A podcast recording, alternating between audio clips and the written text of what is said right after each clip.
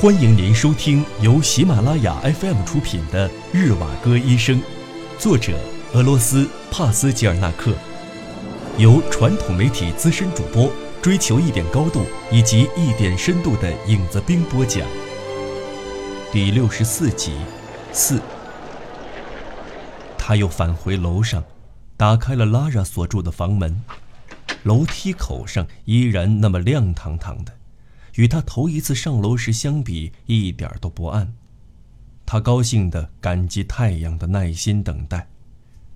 门咔嚓一声打开了，引起屋内的一阵窸窸窣窣的声音。空荡荡的房间早已没有人居住，等待他的是罐头盒打翻的叮叮当当声。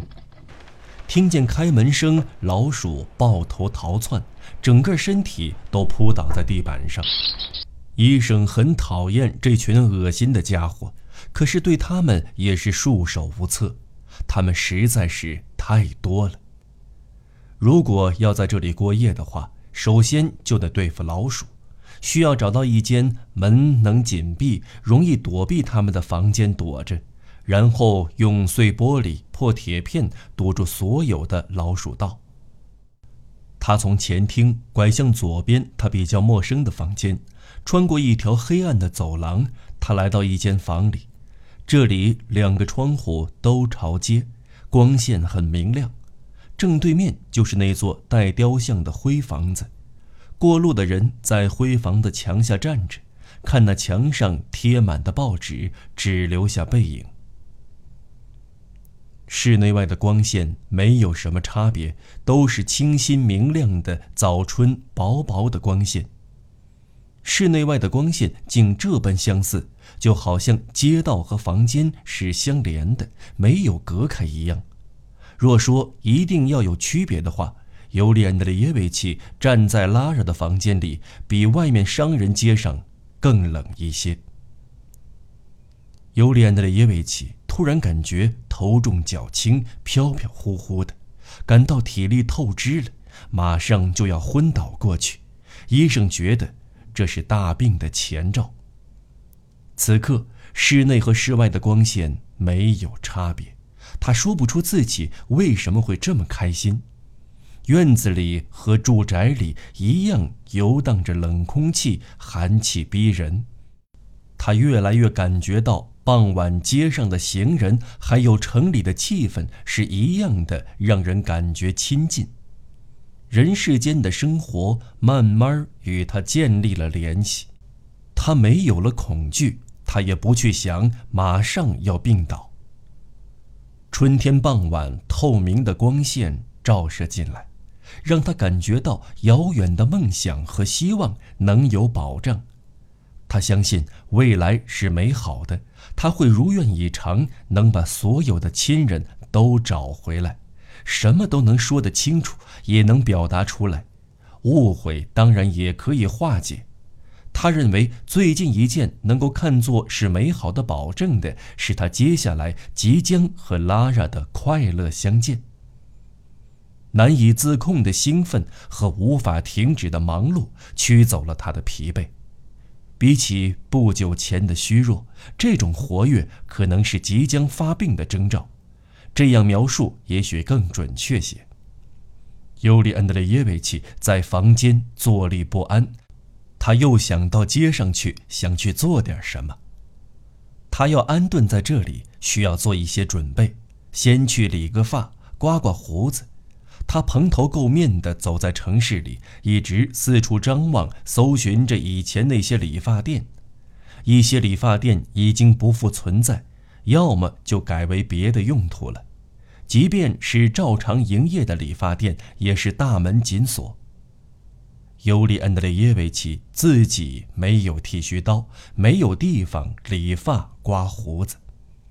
在拉拉屋里，或许可以找到个剪刀。这样也可以救救急。他慌慌张张地把拉热的梳妆台翻了个遍，最后还是没能找到剪刀。记忆中，小斯帕斯卡亚街上好像有一家裁缝店。他想，不知道老天还让裁缝店存在吗？祈祷那里还有人干活，来得及的话，还可以向女裁缝借一把剪刀。于是他又上街去了。五，他的记性真好，记忆没有说谎。裁缝店真的在老地方，并且女裁缝们还在里面干活。这一间门面就是裁缝店的安身之处。一扇垂到人行道的大玻璃窗是朝着街面的，女裁缝们就在来来往往的行人面前展示自己的手艺。屋里的人太多了，这里不仅仅有真正的女裁缝，业余缝纫爱好者才使这里人满为患。为了领取工作证，有了押金、上了年纪的太太们都到这里来。带雕像的房子墙上贴的法令里提到过领取工作证的办法，他们的动作与真正的女裁缝比还是很不一样，这是一眼就能辨别的。裁缝店最主要的活计是做军服、棉裤和棉袄，还用狗皮缝皮袄，那些狗皮的颜色各不相同。尤里安德烈耶维奇在游击队的营地里见过这种皮袄。那些业余缝纫爱好者不习惯于制作皮衣的活儿，他们用手指把衣边折短，然后笨拙地放在缝纫机下缝起来，看上去笨手笨脚，几乎无法完成。尤里安德烈耶维奇只好敲了敲窗户，他舞动着手，做了个让他们放他进去的手势。里面的人告诉他不接私人活计。当然也是通过手势，他始终不走，反复地做那些手势。他坚持一定要进去跟他们说几句，他们则不希望他来纠缠。他们向他摆了摆手，做推辞的动作，想告诉他他们不能做私活的，希望不要妨碍他们，让他往别的地方去。一个女裁缝对着他，一脸困惑。他翻了翻手掌，耸了耸肩，示意自己有些懊恼，问他到底想干什么。他伸出食指和中指比划剪刀的样子，他们认为这是挑逗他们的某种不雅动作。看他身穿破衣烂衫，行为古怪，他们觉得这个人要么是病人，要么是疯子。女裁缝们不好意思地笑着挥手，叫他不要待在橱窗前。他灵机一动，突然想到通往后院的路。很快，他敲响了刚才找到的裁缝店的后门。您正在收听的是由喜马拉雅 FM 出品的《日瓦戈医生》。六，一个全身黑衣的女裁缝开了门。她上了点年纪，黑脸膛，一脸的严肃，可能是店里的管事。你这个人怎么喜欢耍赖？有什么事儿快说，我很忙，要不真的要惩办你了。您先不要惊慌，我就想借把剪刀把胡子剪了，就当着你的面剪完一定还给你。我得首先对您表示谢意。女裁缝不敢相信自己是在和一个精神正常的人说话，从她的眼神里就能看出她有些诧异。我是从很远的地方来的，由于路程太长，头发老长老长的，满脸胡须。本来到市里想把自己整理一下，可理发店通通关了门，打算自己动手剪一下，苦于没有剪刀，请您借我用一下吧。好吧，如果只是理发，那没问题。可是我得警告你，不要试图出于某种政治原因而乔装打扮、伪装自己。如果您敢玩这种花样牵连我们，那您可别怪我告发。我们不想为您去送命。天哪！问您借个剪刀，不需要这么多疑惑吧？女裁缝把医生带进一间屋子里，似乎比贮藏室大不了多少。她马上坐在椅子上，像在理发店里似的，脖子上被围了一块必备的白照单白照单的边儿。一点儿一点儿塞进衣领里。女裁缝出去了一会儿，手里拿着各种工具回来了：剪子、大大小小的梳子、推子、磨刀皮带和剃须刀。我这一辈子从事过的事情有很多，他解释道。他察觉到医生的诧异表情，他手里的工具不少啊，什么都有。就在上一次打仗的时候，我还当了护士，学会了理发刮胡子。我也当过理发师。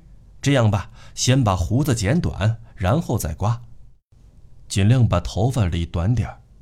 相信我会尽力清理好的。粗俗的样子是装的吧？你这样的人也算是有文化，怎么都不知道现在已经不按星期计算，而是一旬一计算。理发店逢期休息，刚好今天是十七号。我我真的不知道，我为什么要假装呢？我刚才说我不是本地人，我是远处来的。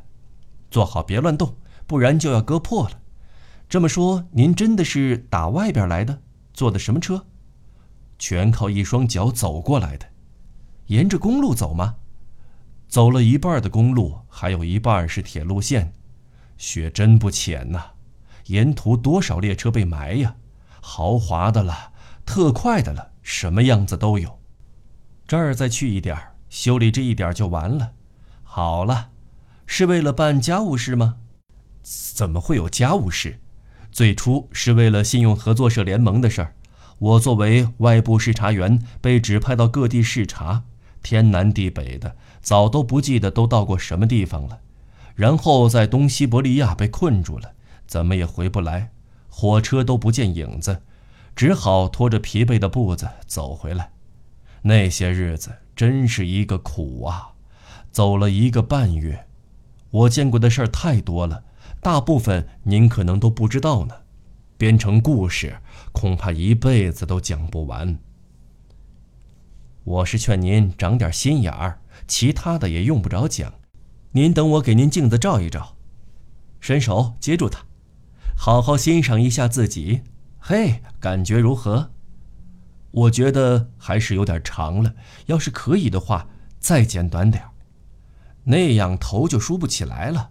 我可告诉你，现在能不说话就少开口，最好对一切都沉默。像检察员和监察员、信用合作社、豪华火车被雪埋住，刚才说的那些话。最好不要提起这些话，要是传出去，您可要倒霉的。这不符合当下的形势。您最好说您是大夫或教师。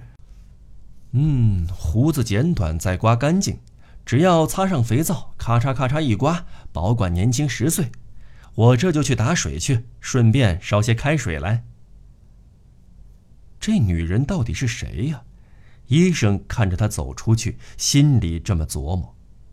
我有一种感觉，好像我们之间会有什么相通的地方似的。我想知道他是谁，我是不是见过，或者是听说过他？莫非因为他，我想起别人来？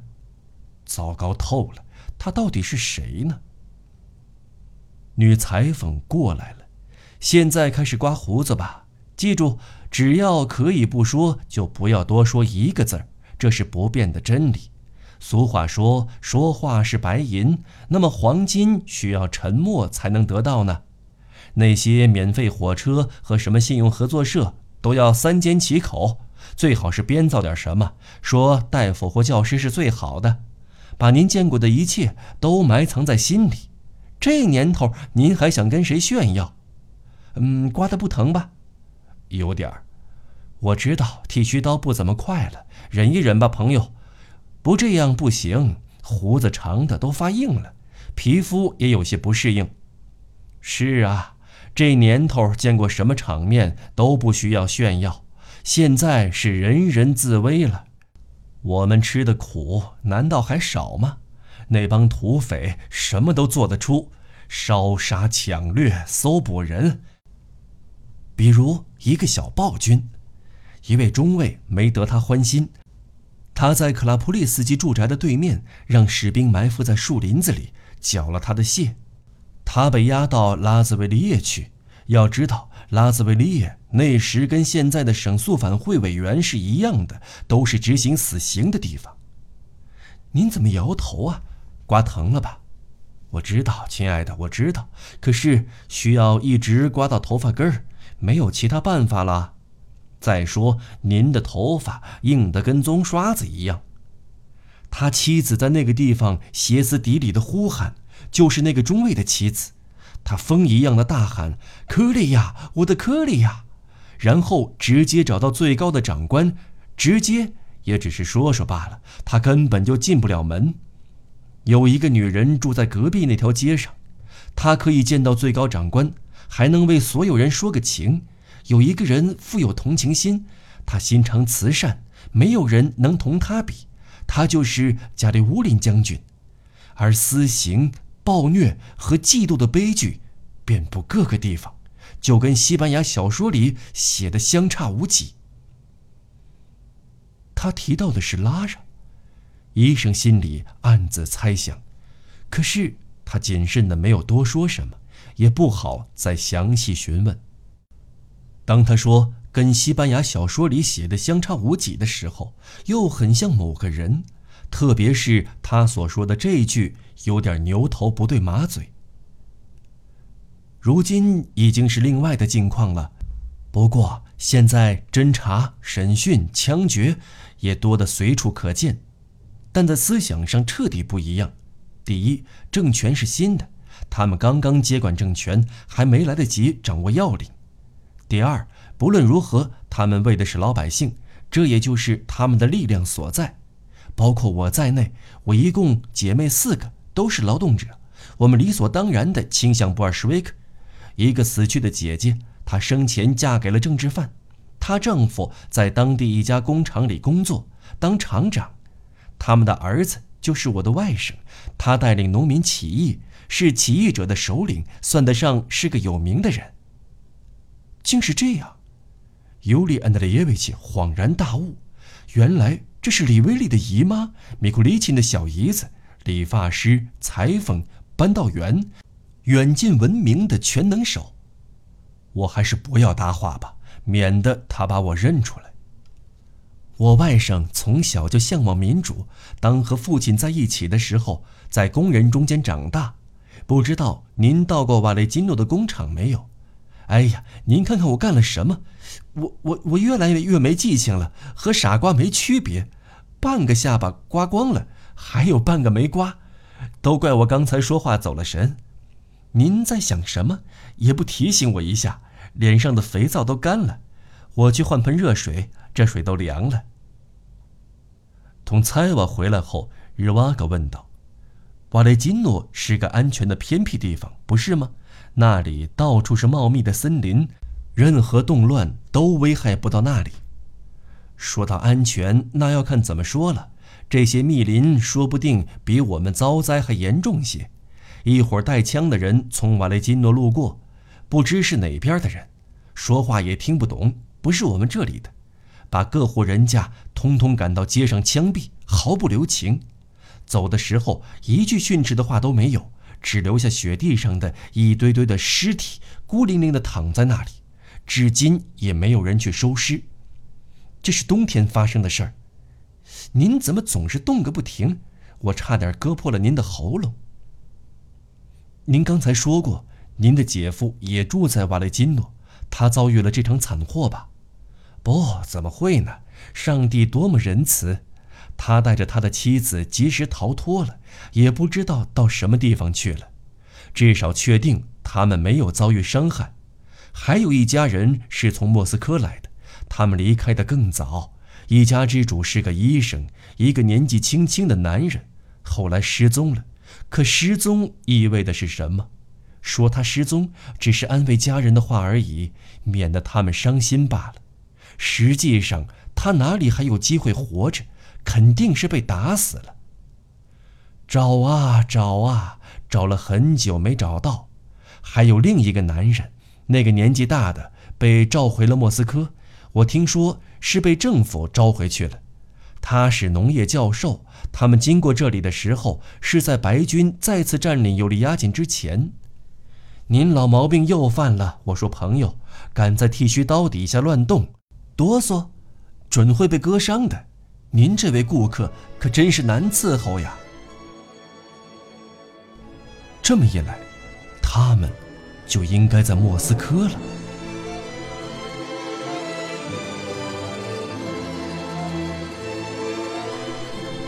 听众朋友，本期节目到此播讲完毕，我们下期节目再见。